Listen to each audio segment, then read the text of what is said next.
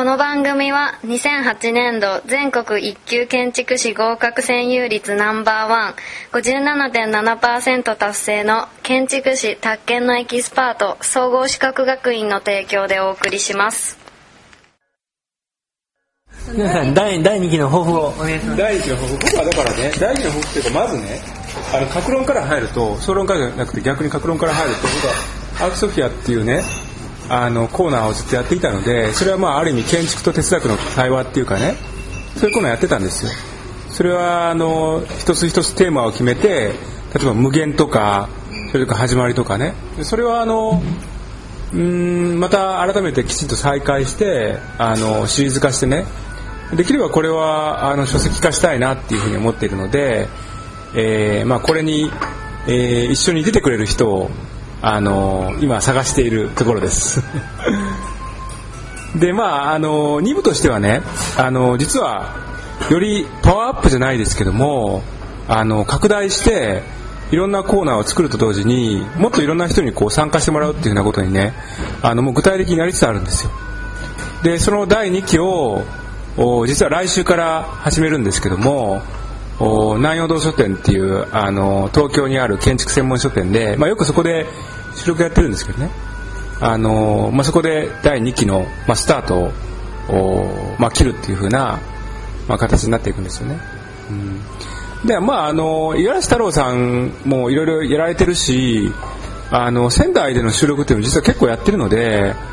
まあ、皆さんもねあの聞いてもらってる人もいるかもしれませんけどもまた改めてあの今回に限らず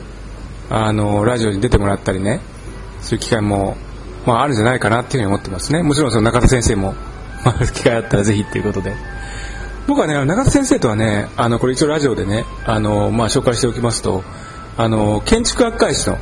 日本建築学会誌の編集委員会であの同じその編集員の幹事として、えー編集会議をやっていたんですよ。で、まあ、そこでなんかこう雑誌のね編集とはどういうものかっていうのを、まあ、非常にこう特殊な形態ではあったんですけども、まあ、ささやかながら参加させてもらって、まあ、それはすごく勉強になったっていうふうなことはありますね。うん。まあだけどあのなんていうのかなその話をするっていう行為がねあの今日のあのレクチャーでもあったんですけども思いのほか反響があったり影響があったり、まあ、あるいは自分自身の思考を自己ドライブさせてインスパイアさせていくっていうふうな側面があるんだなっていうふうなことが分かってね。あの、まあ、非常に面白いなっていうふうに思いますしおそらく何かこう話をするっていう行為にはあのそういうふうな側面があるんだなと思いますね、うん、だからある意味その例えばねそのシュルレアリズムのその一つの方法としてその自動筆記みたいなものがあるんですよ。要するに無意識のうちにどんどん書いていくっていうかね。だから話をするっていう行為のそのものの中にも無意識のうちに、まあ、自分の思考を思いがけない方向に導いてドライブさせていくっていう風な側面がこうきっとあるんだなと思いますね。でそれがそのモノローグなのかダイアログなのかも含めて。だからまあなんかそれはそれであの実は新しい表現形式だなっていうふうなことをあのやってみて気づきましたね。うん。じゃあそのどうしようかな。じゃあ小宮山さんはその今後のなんかラジオでこういうことをやったらいいんじゃないかなっていうのをなんかあのあったら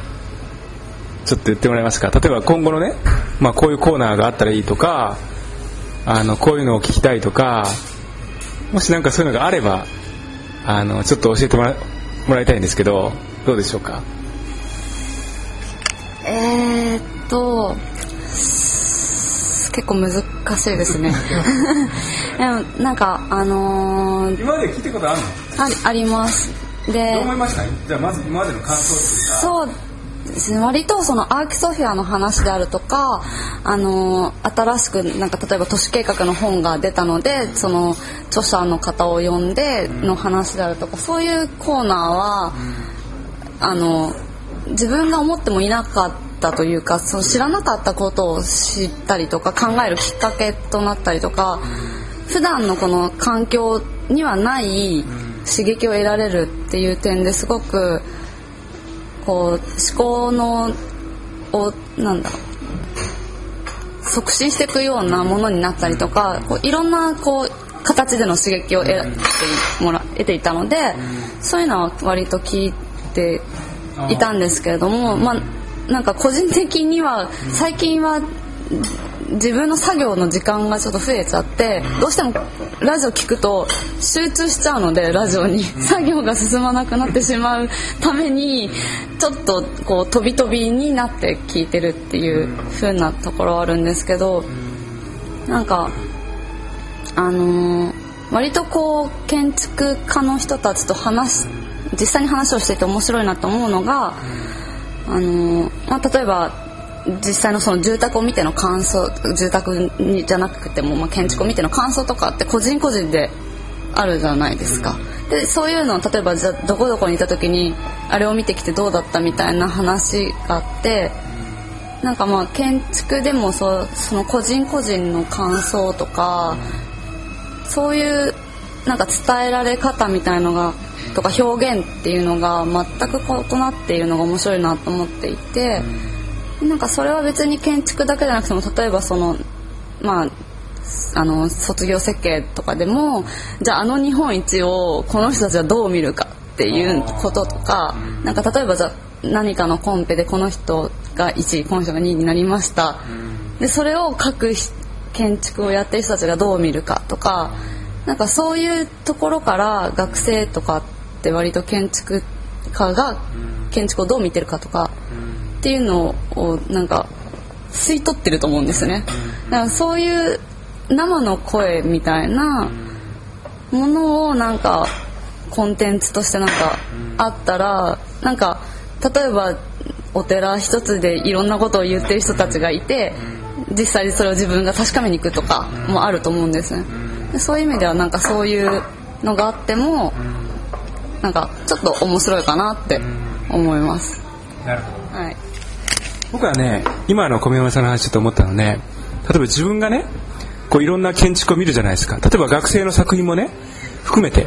学生の作品も含めてその建築がその実際に実現したかどうかっていうことは別としてみかんのプロジェクトも実現したプロジェクトもあれ名建築も含めてねあらゆる建築を見るじゃないですか、ねまあ、みんなそのもちろん建築勉強して見るじゃないですか。僕はいかなる建築を見てもね心穏やかじゃないよ。それはそうだよ。いかなる建築を見ても心穏やかじゃない。どういうことですか？なぜかというと自分がね常に建築を作りたいと思ってるから。建築を設計して作りたいと思ってるからたとえそれが学生の作品だったっていかなる建築を見てもね心穏やかになれないね心穏やかになれない。血が騒ぐ。許せない。と同時にこれは一つの裏返しで全ての建築にはやっぱりね僕はね真面目に敬意を払いたいなと思うんですよ。つまり実現したあ、まあ、実現していなくても全ての建築にはやっぱりそのなんていうか基本的なねリスペクトを持ちたいなと思ってる。だからね今の小宮さんの話は、ね、確かにねある建築についてみんながディスカッションするっていうのはそれはねラジオとして面白いかもしれない、うん、と思ったね。またまた微妙なとこに持ってきて今 MC だよあれ一番一番僕はあの注力をはいがあるんですけど建築系ラジオで、あすいませんちょっと助け舟をありがとうございますじゃあお願いしますあのー私旅行が好きでなんでこう建築家の方とか、まあ、それ以外の方でも学生さんでもいいんですけどその好きな都市とか行ってみたい都市とかなんかすごくカルチャーショックを受けたようななんか場所だったりとかそういうのを聞いてみたいなと思っていてでそれはなんか理由があってあのー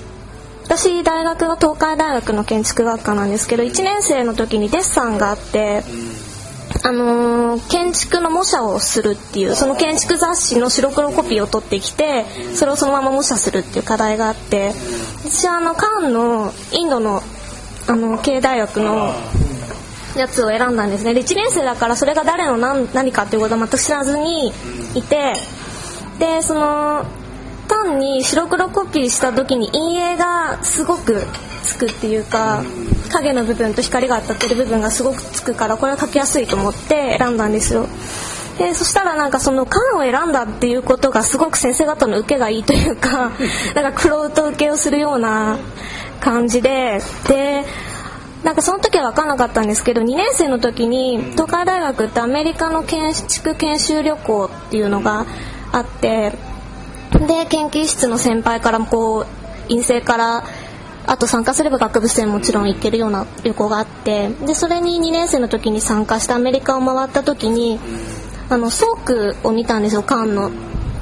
そしてあなんかこの建築はすごいってこう2年生ながらに思ってなんかそれがすごく私の中ではすごく原始的なこう空間体験というかなんかこう圧倒されたようなところがあってで帰ってそのいろいろ誰が作ったんだろうとかって調べるとそれがなんかこう自分のその1年生の時にこう無意識で選んだ建築家と同じっていうことがなんか結構すごく衝撃的だったしなんとなくこう力になったっていうところもあってなんかそういうこう空間体験をきっと皆さんされてると思うしなんかそういうことを聞きたいなとか思います。僕もいいですか？あ、お願いします。はい。あのいや別に僕がってじゃないですけど。結構そら学生ってち具体的な何かナラティブを欲しがるじゃないですか。でそういう意味ではラジオの番組ってのはいいと思うんですけど、ね、建築しりとりをねうん、しりとり。を例えば誰か何人か呼んで延々としりとりをするわけですよ。それすごいな。それすごいわで多分その人って頭の中にある単語しか出せないから潜在的に浮き彫りになるじゃないですかその人がい描いたものが何かってなるほど。でそれを面白いかもしれないそれいいですね。でそれはすごくさっきの話旅行の話とか言った話を逆に抽象的抽象化しすぎてるかもしれないけども前その西澤隆二さんと話した時にどこの都市が好きかって言ったらもうもう速攻ローマって言ったんですあの人でもその時にも頭の中にローマのね多分彼が見てきた景色が走馬灯のように浮かがんでてもうねもうもう空見ながらいろんなこと言うんですよ。でそれを例えばその少しフィルターかけて CD とか言うと次々になんか断片が出てきそうな気がしてその彼らの頭の中に入ってること彼ら彼女らのね。でそれをなんかこう記述するっていうかこういう形で記述するっていうのはもしかしたらなんかすごい変なドキュメントなんじゃないかなと思って。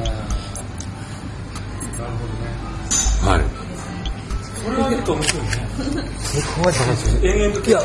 やりましょう、ぜひ。どう、どういう、どういう感じでやりますかね。じゃあさちょっと今回これこれやってみるか じゃあ、やりましょう。やりましょう。じゃあじゃあ、切ってええ建築しりとりこれからね。じゃあ、じゃあ、建築しりとりをこれからやるってところで、この収録は、これ流します。ええ終わりたいと思います。で、今の収録を流すんですか？流します。これは流しますね。全部流します。はい。じゃあ、今の収録何だったんですか？建築しりとりが始まるまで。そう建築しりとりが始まる。まあ、あの、自分的に納得はあんまりいってないんですけども、あのー まあ、これで一旦終終了。いやいやいいです、いいです、いいです。自分的に納得いってなくてもいいと思います。はい。じゃあ、これで終了したいと思います。はい、皆さんありがとうございました。